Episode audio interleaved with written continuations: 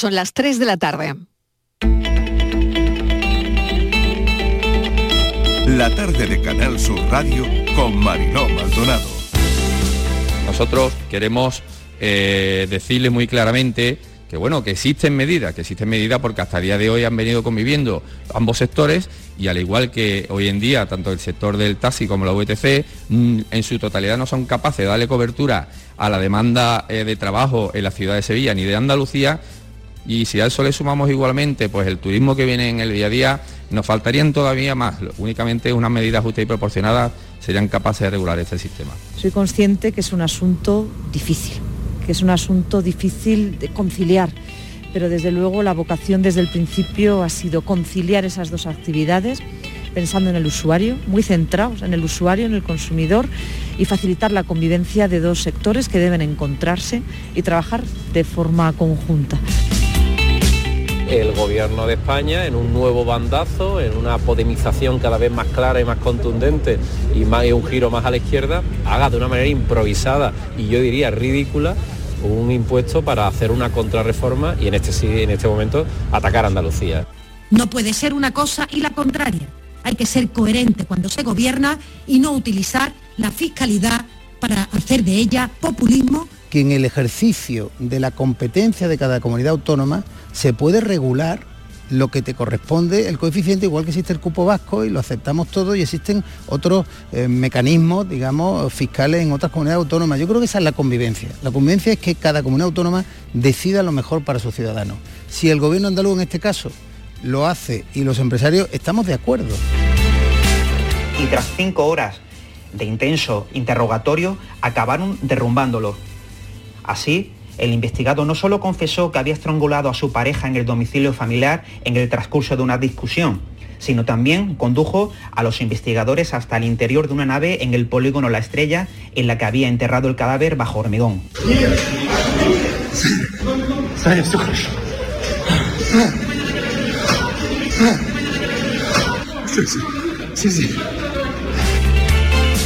Las terminales se han negado desde el primer día. La semana pasada estuvimos aquí la Junta Directiva en Algeciras toda la semana. Hemos intentado arreglar para que esto no llegue a lo que estamos ahora mismo y, no han querido. Entonces hemos tenido que tomar esta decisión y seguir nuestro paro indefinido hasta que haya una solución. Mi posición es favorable a recurrir ante el Tribunal de Justicia. Estamos en consulta con los servicios jurídicos del Estado para que efectivamente esta decisión sea recurrida ante el Tribunal de Justicia eh, Europeo.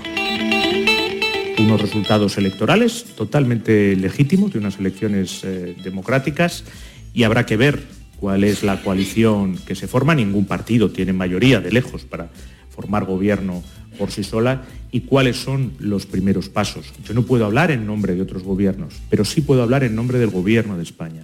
Y el gobierno de España está firmemente comprometido con la construcción europea, con la democracia con la pluralidad y con la diversidad. Se aspetta un futuro molto incierto. Se abre un futuro muy incierto.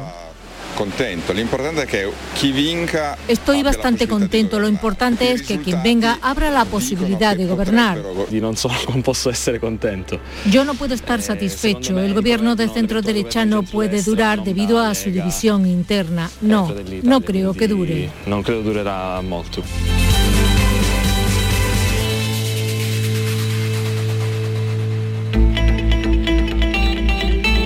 La tarde de Canal Sur Radio con Mariló Maldonado. Acaban de oír los sonidos del día, ¿qué tal como están en nuestra línea de audios los protagonistas de la actualidad, recogiendo todo lo que nos deja la mañana para destacar algunos contenidos en este tiempo de actualidad? Algunos han empezado el lunes con movimiento literal por un terremoto de magnitud 4,1 que se ha notado en varios municipios de la provincia de Málaga a las 4 de la madrugada sin daños mm, ni personales ni materiales. Así que el lunes ha empezado con movimiento. Esta semana es clave para el taxi. Los VTC siguen las negociaciones entre Junta y taxistas. Se negocia el contenido del decreto que va a regular el trabajo de los VTC a partir del sábado que viene. Sin incidentes, el paro de camioneros en el puerto de Algeciras piden que se acabe con el tiempo de espera de las colas o que se les pague todo lo que esperan. Seguimos hablando este lunes de impuestos. El presidente de la Junta, Juanma Moreno, considera un ataque a Andalucía que el gobierno pretenda deducir el impuesto a los ricos con el de patrimonio, mientras la número dos del PSOE, María Jesús Montero, lo define como populismo fiscal. También lo han oído en nuestra línea de audios. Entre tanto, las fábricas se llenan de coches terminados a falta de una pieza, mientras que los concesionarios ven cómo se vacía su, su stock ante la escasez de semiconductores que ya cumple dos años y que no ve su fin. Faltan los chips para los coches. El mundo del automóvil está viviendo su propia paradoja ante la falta de esos chips. Mientras los concesionarios se vacían y mantienen listas de espera de meses para entregar un coche, las fábricas tienen que buscar nuevos espacios donde almacenar esos vehículos que tienen casi listos a falta de un chip. Los fabricantes han comenzado a ofrecer entregas más rápidas de coches sin algunos dispositivos. Ojo a esto, como por ejemplo, te dicen que te entregan un coche sin la cámara de visión trasera, sin realidad aumentada. Te dicen que te entregan un coche sin una pantalla o sin los puertos USB o que la conducción sin manos igual se va a ver un poco limitada. En fin, la mayoría ofrecen descuentos o la posibilidad de instalar los dispositivos que faltan más adelante, cuando a ellos les lleguen. Bueno, pues así está la situación en los concesionarios. La economía española crecerá el año que viene un 1,5%, pero eso no quiere decir que se termine la inflación y que paguemos menos de luz. Así que la OCDE dice que la economía en España se podría desplomar en el año 2023 y que los tipos de interés podrían llegar al 4%. Desear que se equivoquen. Saben que Italia ha celebrado las que ya se han convertido en las elecciones con menos participación de la historia de la democracia. Meloni se va a convertir en la primera mujer al frente del gobierno italiano, la coalición de las derechas formada por los partidos ultra de Hermanos de Italia y la Liga y por la Forza Italia de Berlusconi. Obtienen la victoria neta que les permitiría alcanzar la mayoría absoluta. Salir a ver a Júpiter, una buena opción. Es una buena opción hoy, ver Júpiter y sus lunas sin usar telescopio.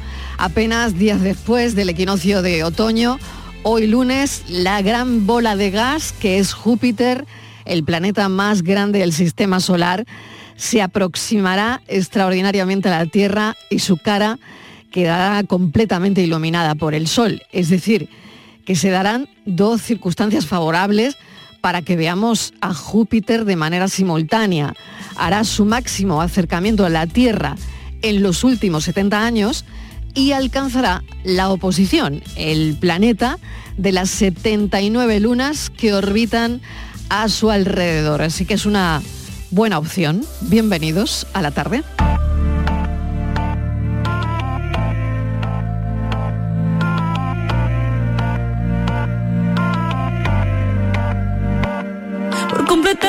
Rompí en pedazos. Me lo advirtieron pero no hice caso. Me di cuenta que lo tuyo es falso. Fue la gota que rebasó el vaso. No me digas que lo sientes. Eso parece sincero pero te conozco bien y sé que mientes. Te felicito que actúas.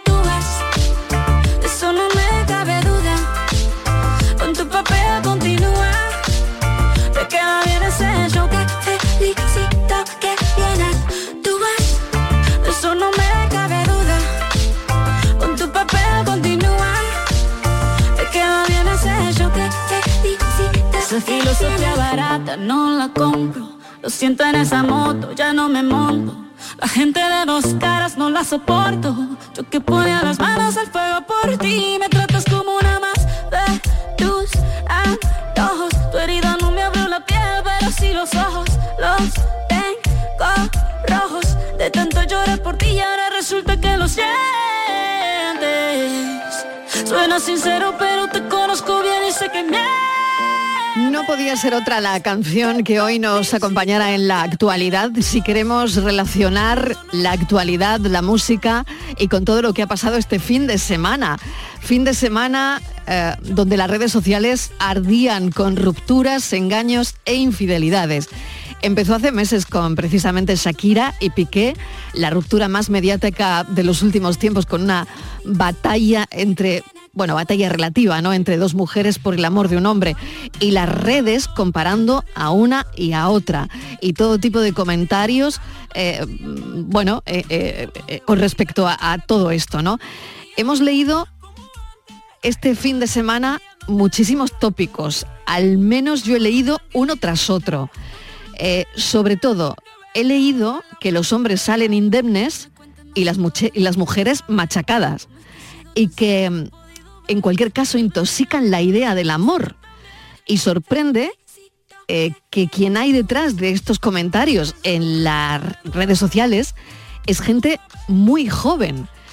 Así que, no sé, sorprendida en parte. He leído un montón de tópicos eh, donde los hombres se van de rositas y las mujeres al final súper machacadas.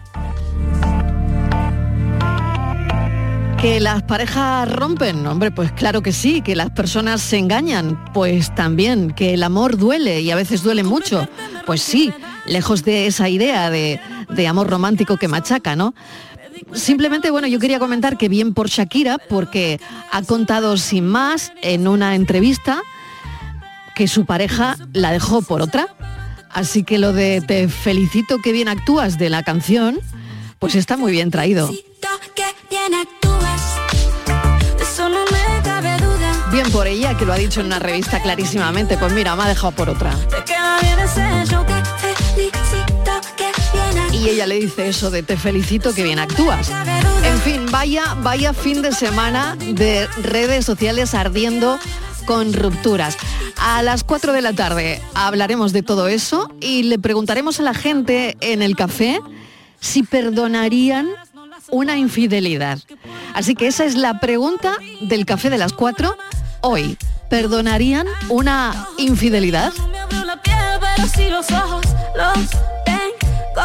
rojos de tanto llorar por ti y ahora resulta que lo sientes. Suena sincero, pero te conozco bien y sé que mientes. Te felicito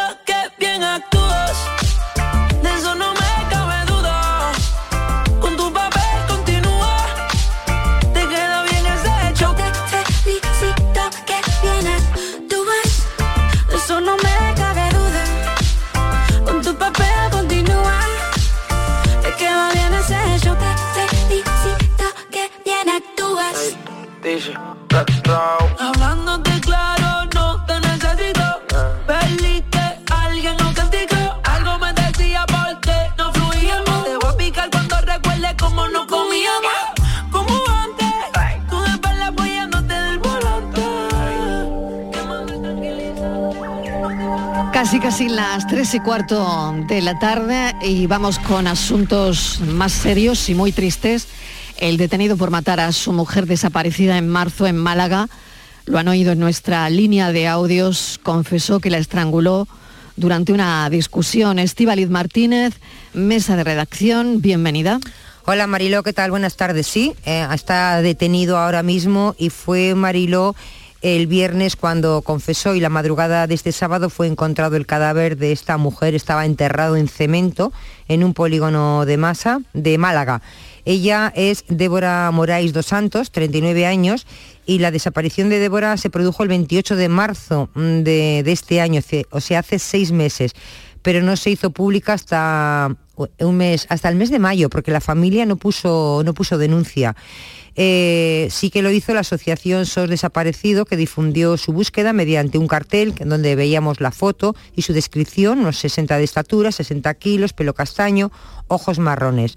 La Policía eh, Nacional centró desde el principio sus sospechas en su compañero sentimental, que es del que estamos hablando, que el pasado viernes confesó que estaba muerta y ahora mismo que está detenido. Bueno, Pues eh, la víctima, que llevaba, como te digo, seis meses en paradero desconocido, su pareja eh, manifestó entonces, cuando desapareció a, la- a los agentes de la policía, que él sospechaba que ella lo había abandonado y que se había marchado de España. Y todos le creyeron, Mariló. Su familia, asociaciones de desaparecidos, todos le creyeron porque pusieron esos carteles para buscarla. Todos menos, fíjate, los investigadores de homicidios que siguieron trabajando en el caso y sus pesquisas cercaron a este compañero sentimental hasta que este pasado viernes lo citaron en, comisaría para, para interrogarle.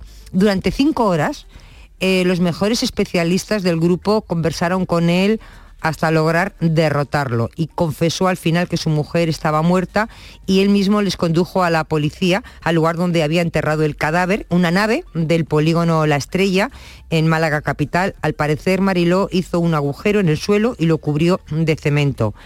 Eh, hasta allí fueron y la noche del viernes y todo el proceso se prolongó hasta la madrugada del sábado, porque hubo que picar el pavimento para sacar el cadáver de Débora, que estaba dentro de bolsas de basura y envuelto en mantas. Probablemente eso eh, ha permitido que se conservara más o menos bien y que no estuviera tan deteriorado, porque se podría, eh, que es lo, normal después de, de seis meses, que el cuerpo pues estuviera muy mal, ¿no? Junto al cuerpo de ella, eh, fíjate, estaba el bolso de la mujer y toda la documentación porque había también desaparecido con ella, que era lo que este hombre utilizaba para reforzar su versión de que le había abandonado y se había marchado a su país de origen. Seguramente decía él a Brasil, que era de donde era ella oriunda. Después de, bueno, cuando ha sido encontrado el cadáver, lo primero fue a un centro hospitalario, fue trasladado para hacerle radiografías con el fin de detectar posibles fracturas y luego la funeraria judicial lo ha llevado al Instituto de Medicina Legal donde, bueno, se le ha practicado la, la autopsia. Eh, la investigación, Marilo, pues vamos, estamos ahora mismo esperando a ver qué, qué nos digan el resultado de la autopsia. Pero esto es lo que te lo que te puedo contar, o sea, algo terrible y trágico. Desde luego, no se fue, no, No. desapareció. No. La habían matado y presuntamente eh, su propia pareja. El detenido parece que va a pasar a disposición judicial, estaremos muy, muy pendientes de, de esta información. Cambiamos de asunto porque Banco de Alimentos hacen un llamamiento a un mes de la gran recogida. El llamamiento es porque hace falta, porque no están bollantes. Cientos de familias llegan pidiendo ayuda y el perfil de las familias, personas de menos de 40 años con hijos pequeños y con trabajo, pero con sueldos muy precarios. El combustible, la electricidad, todo eso es la tormenta perfecta, porque por otro lado las grandes empresas cada vez están donando menos. Estivaliz, ¿cómo, ¿cómo sigue esta historia? Pues sí, es que llevamos ya unos días, Mariló, eh, comentándolo en la redacción, cómo desde distintas sedes de bancos de alimentos están haciendo un llamamiento alarmante en muchos casos porque están viendo cómo se está... eh, se están recogiendo muchos menos alimentos y cada vez hay más familias necesitadas. La última ha sido concretamente el Banco de Alimentos de Jaén, que dice que solamente recibe un tercio de los productos que llegaban el año pasado y que está afectando sobre todo a frutas y a verduras. Dicen, como tú dices, en Jaén, por ejemplo, Mariló, ah, ahora mismo hay en torno a 19.000 personas en la provincia que estarían necesitadas de, de la ayuda del Banco de Alimentos, que son como unas 5.000 familias. No se sabe con exactitud porque ahora en septiembre lo que se hace es recoger información para actualizar todas las familias que tienen necesidades y luego ya proceder a, a repartir estas, estas comidas. Pero sí también es verdad que dicen que bueno, pues que eh, también las familias eh, que, que lo daban de manera altruista, que están notando cómo eh, pues ya no pueden, no pueden, sobre todo como tú decías, Marilo, hacen falta productos de primera necesidad, productos mm, pues como leche, frutas, verduras, lácteos, productos muy necesarios para estas familias que en su mayoría tienen hijos. Vamos a hablar con, podríamos haber ido a cualquier punto de Andalucía, pero vamos a, a Jaén. Ahí está Francisco Luque, presidente del Banco de Alimentos de Jaén. Señor Luque, bienvenido. Gracias por atender la llamada de la tarde.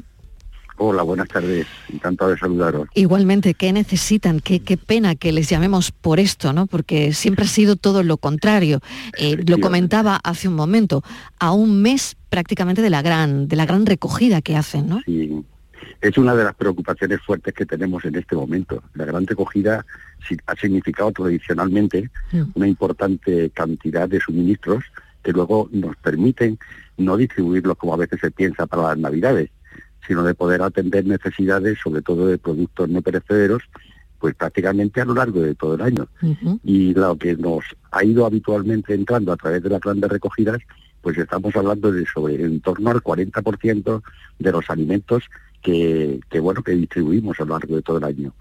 Ahora, dadas las circunstancias, las situaciones económicas, el incremento de los precios, etcétera, etcétera, pues tenemos nuestro nuestro reparo en cómo va a ir la gran recogida de este año y necesitamos altavoces como vosotros para que para que todo el mundo sepa que bueno esa solidaridad que siempre nos ha caracterizado tenemos que seguirla manteniendo.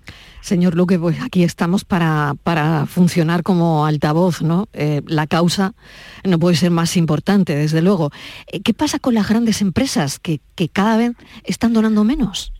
Pues mira, lo lógico, primero me parece que en general se, se, se puede apreciar que en las grandes superficies pues eh, está habiendo el acopio de alimentos que ellas mismas están realizando por las dificultades de encontrarlo incluso en, los productores en el mercado, sobre todo si nos referimos a frutas y verduras, por ejemplo, o la leche, o a algunos productos infantiles que necesitan de determinadas materias para su elaboración, pues ellos mismos las provisiones que están haciendo son inferiores.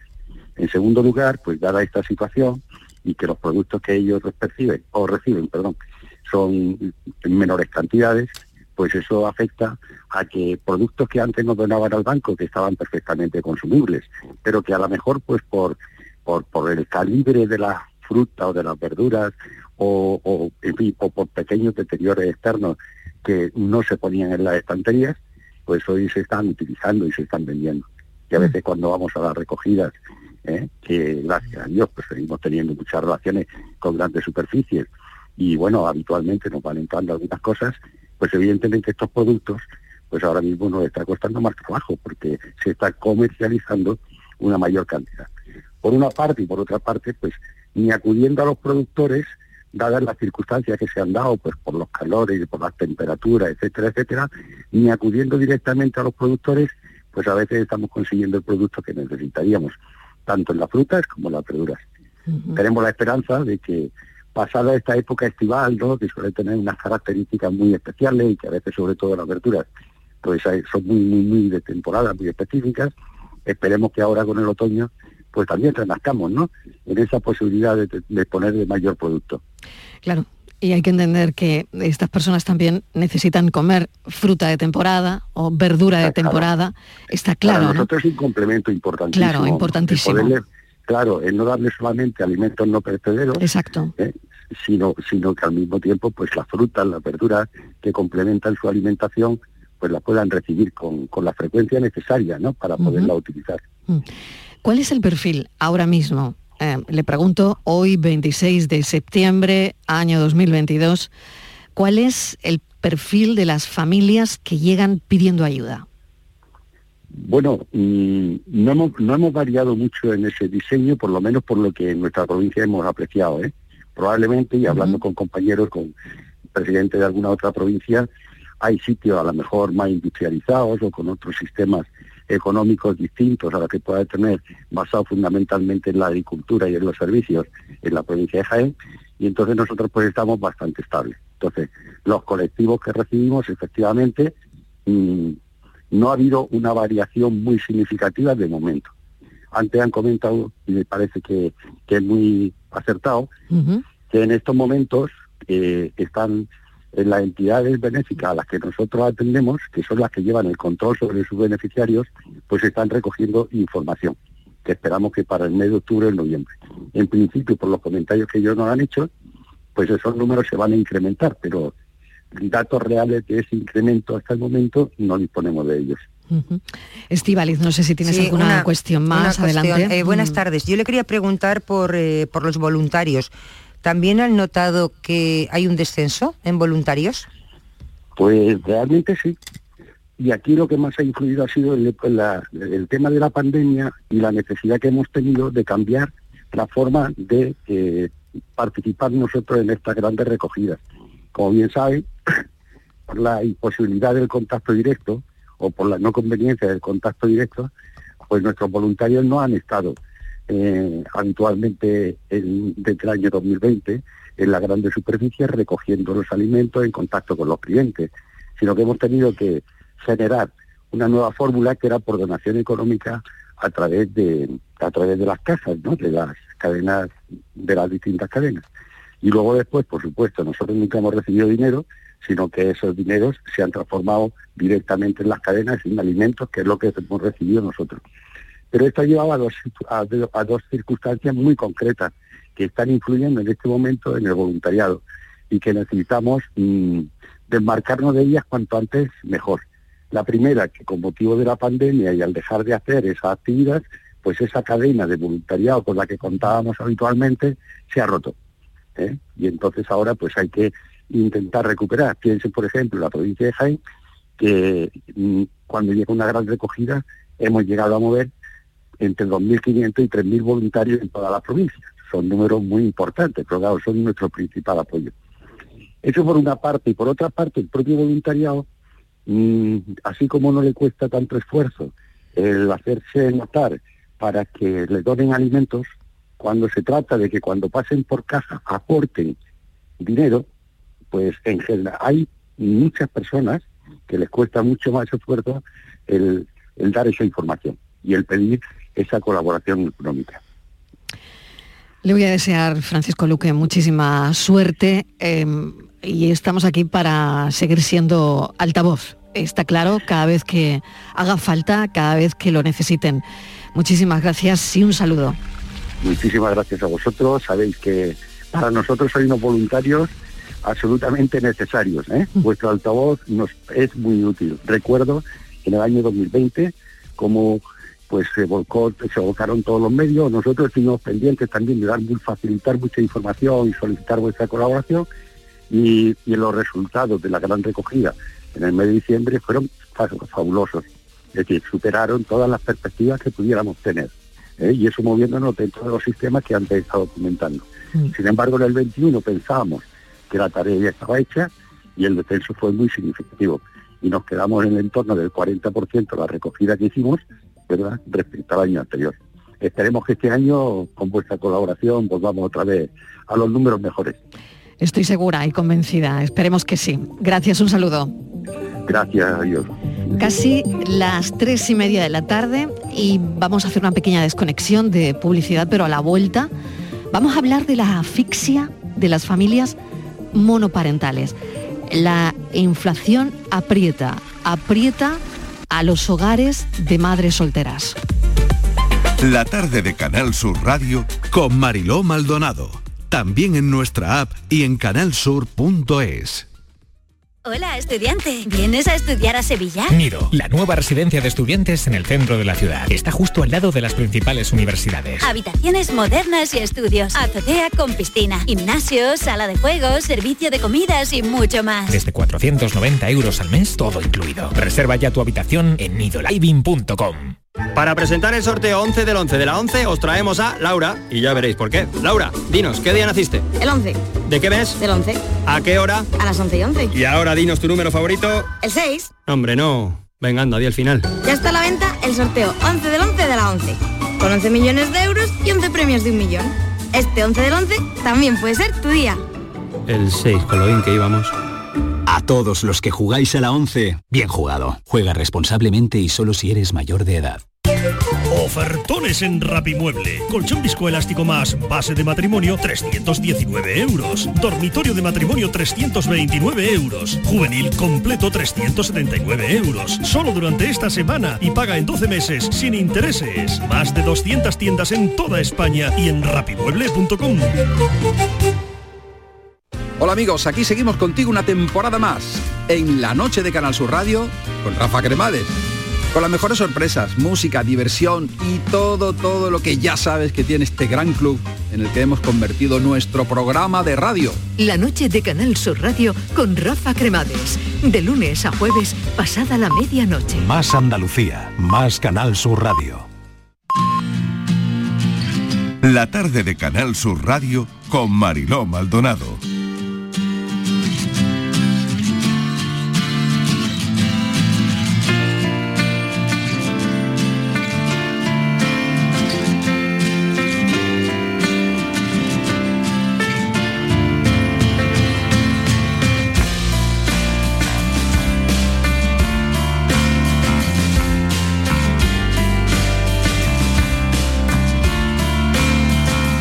La asfixia de algunas familias por la inflación aprieta a los hogares de madres solteras.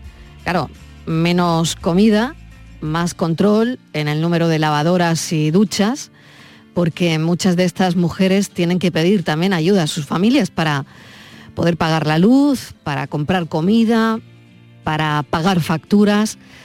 Muchas sin flexibilidad horaria, con sueldos precarios, con hijos a cargo en solitario. La verdad es que la realidad de los hogares monoparentales liderados por mujeres vuelve a sacar los colores a un mercado laboral que se cierra para ellas y que no propicia para nada la conciliación que necesitan para no dejar de un lado esas obligaciones básicas. Y no son casos aislados, Estivaliz.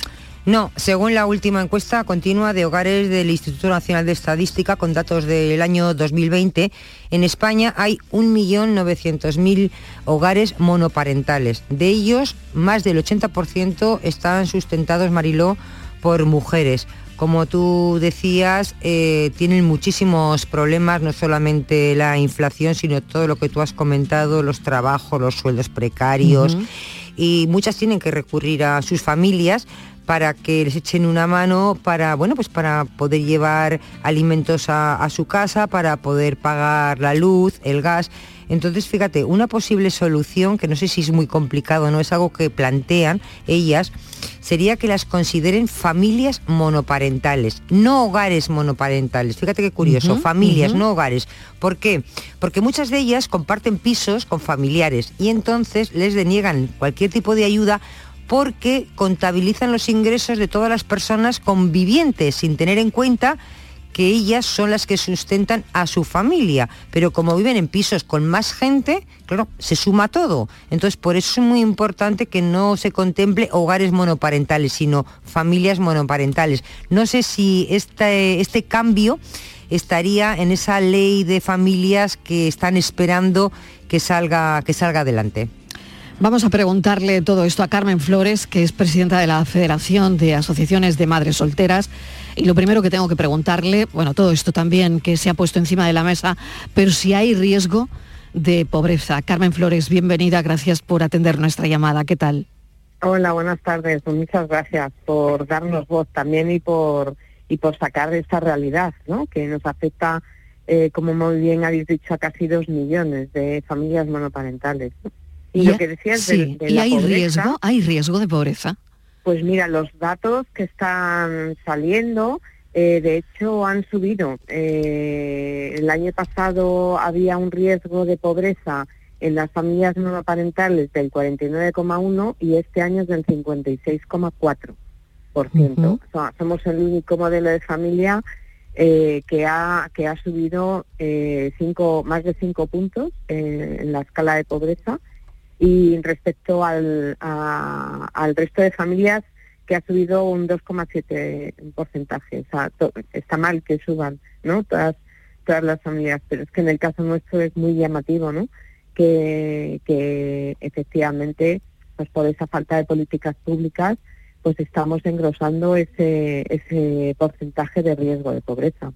Carmen, ¿qué hace falta? ¿Qué se necesita? Hablaba Estivaliz hace un momento de la nueva ley, pero no lo sé. En fin, eh, eh, creo que lo momentáneo es lo importante porque mm, está ahí, ¿no? Eh, el riesgo de exclusión, de exclusión social o, de pobreza del que estamos hablando y la situación es, es muy delicada, ¿no? Pues efectivamente, es muy delicada, nos llaman madres permanentemente buscando información de cómo solicitar ayudas, el, el ingreso mínimo vital tampoco está siendo accesible a ellas y una de las razones es por la, por la que habéis comentado, ¿no? que se nos considera hogares monoparentales, no familias monoparentales, con lo cual pues todas aquellas, como habéis explicado bien, están conviviendo con otras personas, sean familiares o no, eh, se quedan fuera de esta ayuda y precisamente son las más vulnerables porque están eh, viviendo con otras personas para compartir gastos porque están en peor situación, no pueden sustentar una casa solas, ¿no? Entonces, realmente queda tanto por hacer, o sea, es decir, no hay nada, empezando porque no hay una definición, que es por donde primero deben empezar y es lo que hemos pedido al Ministerio de Derechos Sociales que, que nuestro capítulo dentro de la ley de familias tiene que empezar por una definición que, que, no, que no nos deje fuera de, de, esa protección que pretenden hacer con la ley de familias. ¿no? Entonces, empezando desde luego por esa definición y luego continuando por poner remedio, eh, por poner medidas enfocadas en evitar ese riesgo de pobreza, es decir, medidas preventivas, no solamente para las familias que ya están en situación de pobreza, ¿no? Eh, pues que pues como el ingreso mínimo vital o becas de comedor, becas mm, educativas, eh, sino que se pongan medidas en marcha eh, precisamente para evitar ese riesgo de pobreza. Y ahí hacemos especial hincapié en medidas para el empleo y en medidas para la conciliación, porque las dos van unidas y, y muchas veces el riesgo se corre eh, y de hecho ha ocurrido en la pandemia que muchas familias han perdido el empleo porque tenían que elegir entre cuidar a sus niños o niñas o trabajar, eh, o bien eh, no, no, han podido ir a trabajar y han perdido, han, han perdido el empleo. ¿no? evidentemente las que trabajan en el sector público o en otros sectores que les ha permitido el teletrabajo, no, pero todas aquellas que entiendo que además pues ganan salarios más precarios, que se dedican al sector servicios, eh, ya sean sanitarios, hostelería, eh, empleados de hogar, etcétera, ¿no? O sea, todo lo que sea servicios a la comunidad en pandemia se paralizó, cuesta mucho retomar eh, los empleos y desde luego han perdido un poder adquisitivo eh, enorme, ¿no? Y, por supuesto el ahorro es mm. imposible, o sea, quien haya podido tener ahorros se los ha fulminado. Eh, y quien no ha podido tener ahorros, pues vive en una situación todavía más precaria, ¿no? Eso quería comentar, ¿no? Que eh, esto viene o, sea, se está arrastrando desde eh, la situación de, bueno, la situación que hemos vivido y que seguimos viviendo, ¿no? Que todavía no ha acabado, pero que desde la pandemia prácticamente, ¿no? A ver, mm, yo, yo creo que se ha agravado con la pandemia porque muchas que ya venía de antes y se ha agravado con la pandemia creo que sería la, definición exacto exacto claro, Carmen claro esto viene de antes porque además es uno de los tipos de familia que más está creciendo no eso es. Es que las estadísticas, es verdad que hay veces es un rollo hablar de estadísticas. Claro. Pero las estadísticas lo están diciendo, o sea, que no nos estamos inventando nada. Es verdad que también, por otro lado, las estadísticas hablan de hogares monoparentales que no recoge las familias, con lo cual a lo mejor esos dos millones se convertirían en más, ¿no? Porque están invisibilizadas todas aquellas familias que están compartiendo vivienda con otras personas, ¿no? Entonces, bueno, pues eh, tenemos que ser eh, cautas, ¿no? Con ese número, pero al final es el que tenemos y es el que tenemos que manejar. Y los datos de pobreza no los sacamos nosotras, la, la saca el INE y y bueno, pues muestran una realidad. Y evidentemente cuando no pones medidas políticas encima de la mesa, eh, pues ocurre lo que ocurre, que al final pues una madre tiene que elegir entre cuidar o entre tener un horario flexible o ganar más dinero y un horario flexible eh, o, a media jornada eh, pues supone la mitad del salario. No son medidas de conciliación eficaces para nosotras, ¿no? Eh, por ejemplo, con el tema de los permisos, los permisos eh, tanto por enfermedad como desde luego por nacimiento, nuestros hijos e hijas tienen la mitad de, tiempo porque no hay otra persona, ¿no? Que pueda compaginar el cuidado, ¿no?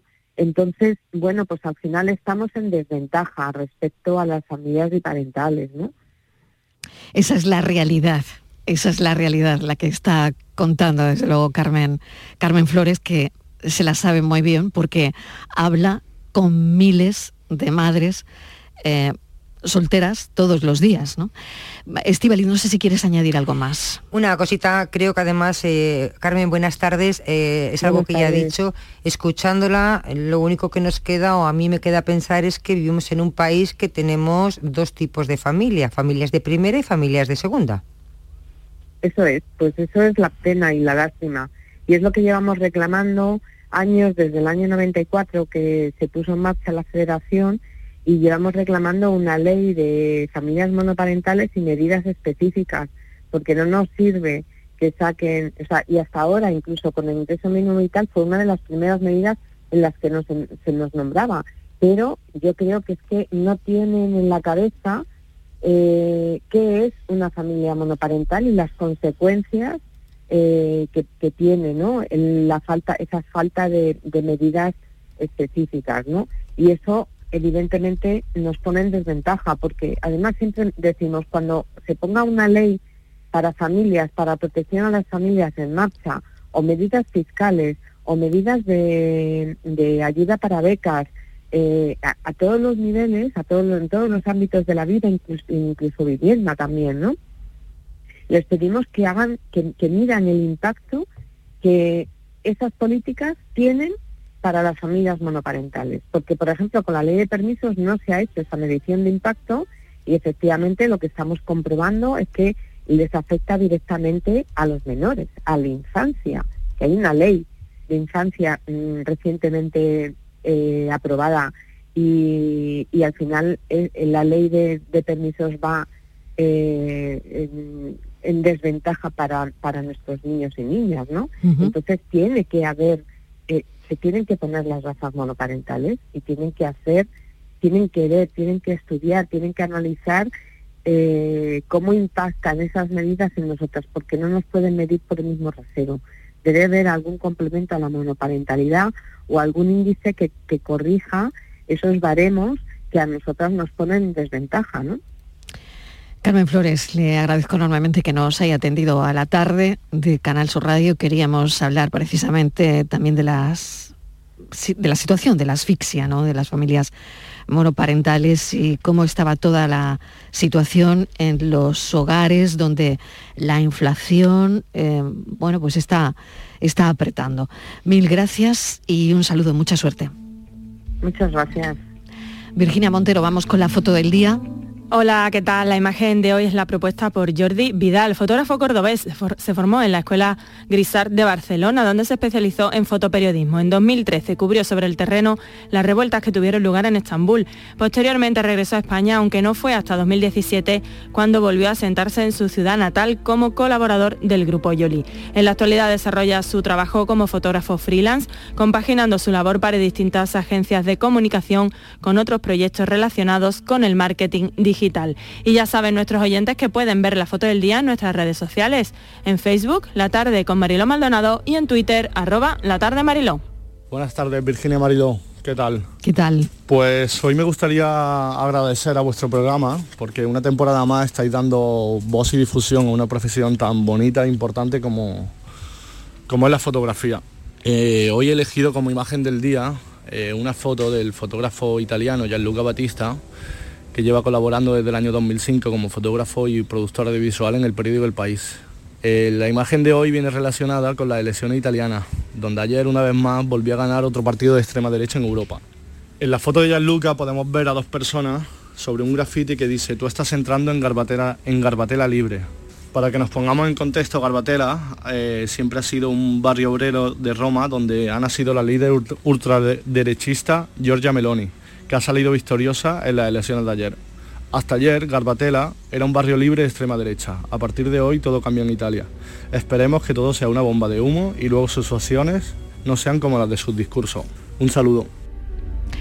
Fotoperiodistas que buscan su imagen del día.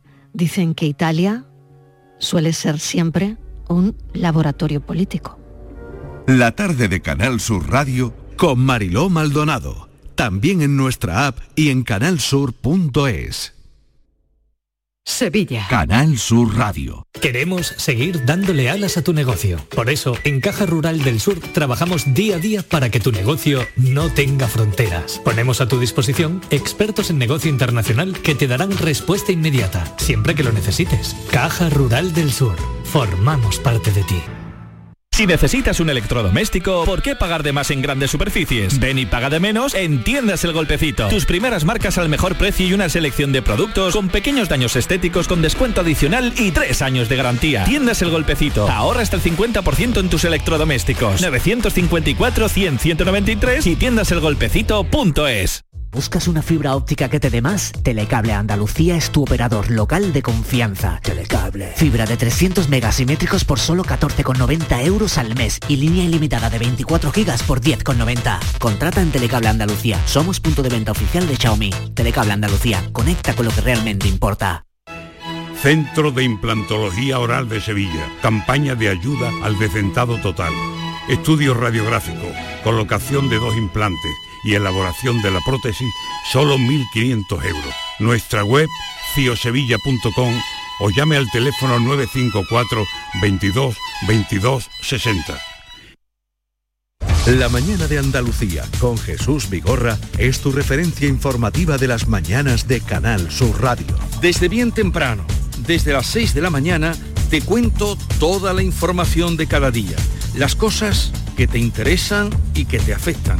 Analizamos la actualidad en la tertulia, te ayudamos con tus problemas y buscamos el humor y el entretenimiento que te gusta.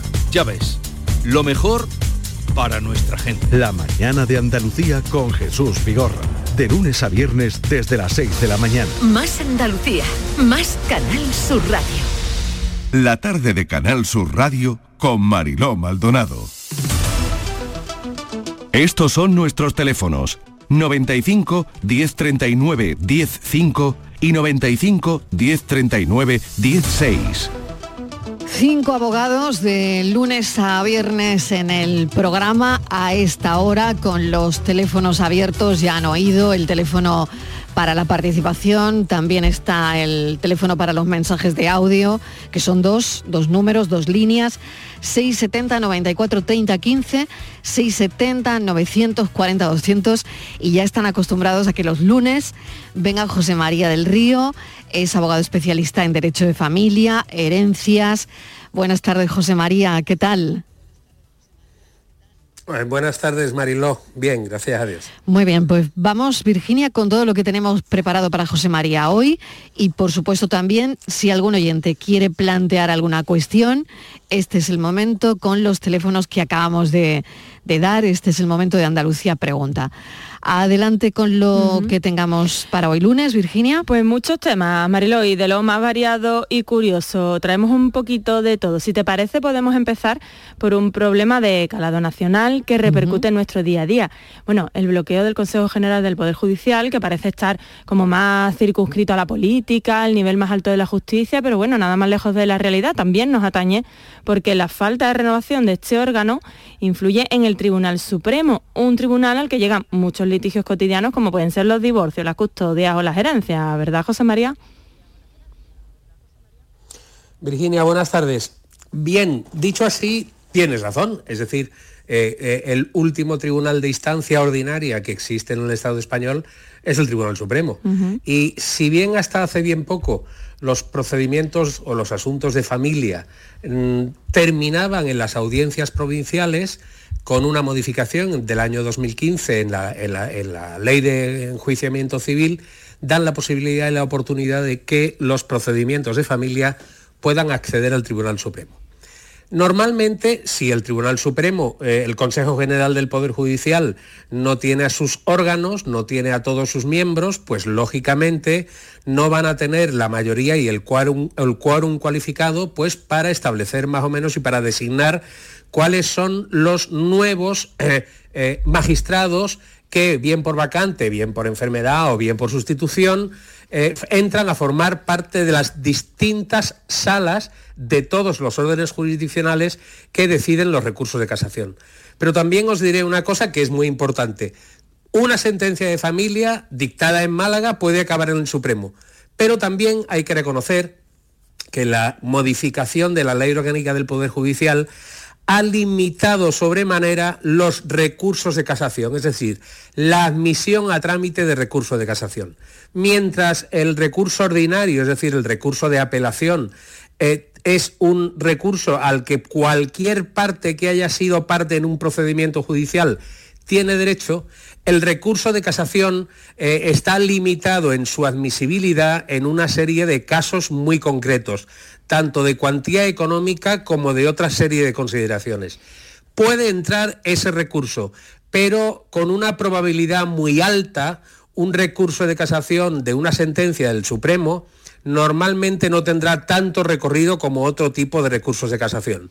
Lo que sí os diré también es una cosa, y siempre decimos lo mismo, hay cosas que no se conocen o no se incluyen en la ley positiva, en el Código Civil, en el Código Penal, y es gracias al Tribunal Supremo, a la jurisprudencia del Tribunal Supremo, que hay gente, hay partes y parte de la sociedad que asumen y adquieren una serie de derechos no por la ley, sino por la jurisprudencia del Supremo. Por lo tanto, se alargan los plazos. Mm, bueno, se pueden alargar lo, indecible, ¿no? Y, yo creo que eh, a eso se estaba refiriendo también eh, eh, Virginia, ¿no? Sí, pero eso es un, eso por desgracia Mariló es un mal endémico. Lo que antes en familia en Málaga, yo no sé, en Madrid me imagino que mucho más, pero lo que antes en Málaga podía durar tres, seis meses como máximo, ahora puedes eh, echarte la siesta grande y decir, bueno, pues como mínimo seis meses, eh, nueve, e nueve meses e incluso un año. Aunque puedo o tengo que reconocer públicamente la labor tan encomiable de los jueces de familia en Málaga, que es el sitio que yo conozco, pero sinceramente estamos sobrepasados ya de número de asuntos. Bueno, pues eso está ahí y mm, va a ver si, bueno, se acelera de alguna manera. A ver, Venga, otro asunto, Virginia. O no sé si tienes alguna cuestión más sobre este tema. No, simplemente era, era hacer ver un poco que hay veces que, son temas que afectan a las altas esferas, ¿no? De ciertos ámbitos. Que lo parece, ¿eh? no, lo parece, pero no. al, final, al final esto, como bien decía eh, Virginia, afecta al día a día claro. Eh, y al, final al ciudadano de a pie, ¿no? al final todo esto repercute. Sí, sí, a modificaciones de la jurisprudencia, es decir, hay derechos reconocidos, hay derechos a la pensión, hay una serie de circunstancias, derechos de viudedad que de alguna manera están paralizados ahora mismo en el Tribunal Supremo cuando en realidad podría estar una persona cobrando una prestación o un subsidio eh, eh, por, caso de una estimación de un recurso de casación. Bueno, pues este es el asunto. Venga, otro tema que es eh, que tiene que ver con ETO, ¿no? Pues sí, y con pensiones alimenticias, porque han llamado al futbolista camerunés, a Samuel Eto, a declarar por un juzgado madrileño el próximo 3 de noviembre en relación a una querella que ha presentado la joven Erika Dos Rosario Nieves eh, que de la que le otorgaron la paternidad hace un par de años. La joven tiene ahora 22 años y reclaman la pensión desde 2020. En este caso, Tony ni siquiera había atendido las reclamaciones del juzgado cuando fue declarada su paternidad. Y este caso pues, nos, nos trae de nuevo aquí a esta mesa el, tema de las pensiones alimenticias y todo lo que eso conlleva. José María, ¿son habituales casos como este? Vamos a ver, eh, eh, eh, el señor Eto es que quieras o no es futbolista y quieras o no tiene mucho dinero y el dinero de alguna manera y muchas residencias y el señor Eto normalmente no actúa como persona física sino como un, nutrido y complejo entramado societario que de alguna manera tiene como último beneficiario al señor Eto, ¿no? Al señor Eto o cualquier o a cualquier jugador de fútbol. Entonces, es muy difícil, es muy complejo, eh, o hay diferencia sustancial entre José María del Río y Samuel Eto. El Río es funcionario y por no, tanto, no creo, si no se creo, divorcia no y se le fija... No, os quiero decir, y si se divorcia y le fijan una pensión alimenticia y no lo paga, mm. directamente el juzgado ordena el embargo de la nómina que percibe como funcionario y la señora y los hijos de José María del Río están cobrando al mes siguiente. ¿Qué ocurre? Que si yo presento una querella en España por un delito cometido en España, por un jugador que estaba en España y residía en España cuando estaba en el Barcelona o cuando se le ha reconocido la paternidad, Pues ahora habrá abogados, dirán que España no es competente, dirá que competente es el lugar de residencia de este señor, dirán que este señor tiene que pagar a partir de que fue reconocida la paternidad. Es decir, se retrasa de forma y manera esto de tal mm, punto que incluso el fin último, que es que los hijos sean alimentados por su padre y que la madre reciba el dinero correspondiente para poder alimentar a sus hijos, se evapora, se esfuma, se retrasa y se pierde. Entonces, vale, de acuerdo, hay un juzgado de, Marbella, de Madrid, que está conociendo una querella criminal. Pero un juzgado español no puede ordenar un ingreso en prisión de un súbdito extranjero en el extranjero. Por consiguiente, una de las consecuencias que pudiera de alguna manera hacer pensar a Samuel Eto'o que hay que pagar la pensión alimenticia, pues de alguna manera desaparece, porque ese miedo, esa angustia, esa, esa sin razón o esa, el desconocimiento de saber si me pueden ordenar un ingreso en prisión, en este caso no ocurre. Puede cobrarlo, porque si Samuel Eto'o está en cualquiera de, de, de, unas ciudades que formen parte de la Comunidad Económica Europea, hay un un, reglamento maravilloso europeo sobre el reconocimiento y ejecución de pensiones alimenticias en, en, estados de la Unión Europea, que rápidamente es un poquito más retrasado en el tiempo, pero al final, y puedo dar fe de ello, se cobran las pensiones. ¿Y estos casos llevan algún tipo de multa, José María, por, por no haber pagado en su momento? Claro, pero fíjate tú, Virginia, qué contradicción eh, a lo mejor a este señor le imponen una pena de multa, pero la multa no la va a cobrar el destinatario de la pensión.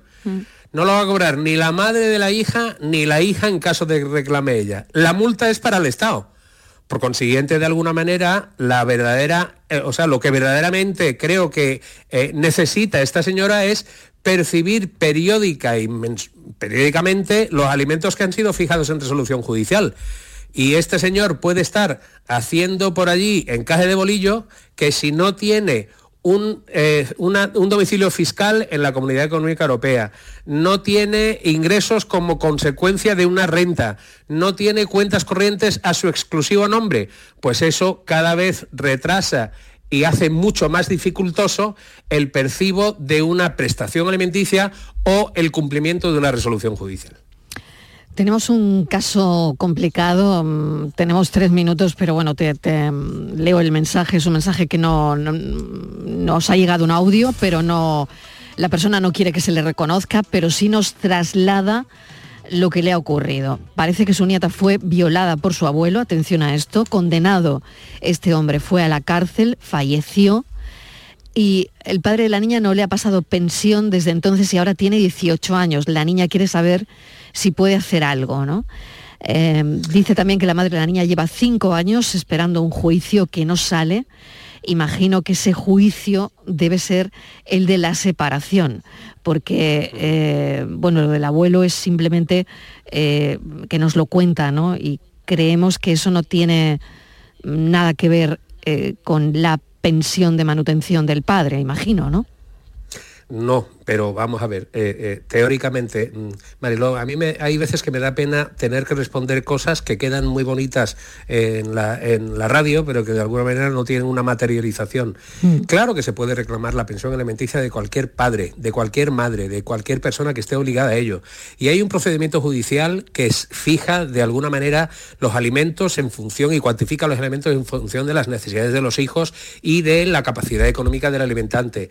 Y pueda estar casado no casado, ser hijo matrimonial, no matrimonial, van a tener derecho. Ahora bien, si el padre de esta menor o de esta niña ha desaparecido, está en paradero desconocido, no pueden cogerle por ningún sitio, no tiene ningún domicilio, tanto fiscal como legal, como para poderle notificar, pues lo que normalmente os decía antes, que puede tardar un año, en estos casos puede triplicarse por tres. Por consiguiente, esta señora tiene derecho, este señor tendría la obligación de pagar los alimentos, pero la máquina judicial no tiene unas máquinas inmediatas y rápidas como para exigir el cumplimiento de esa obligación de forma inmediata, que es lo que se debería hacer.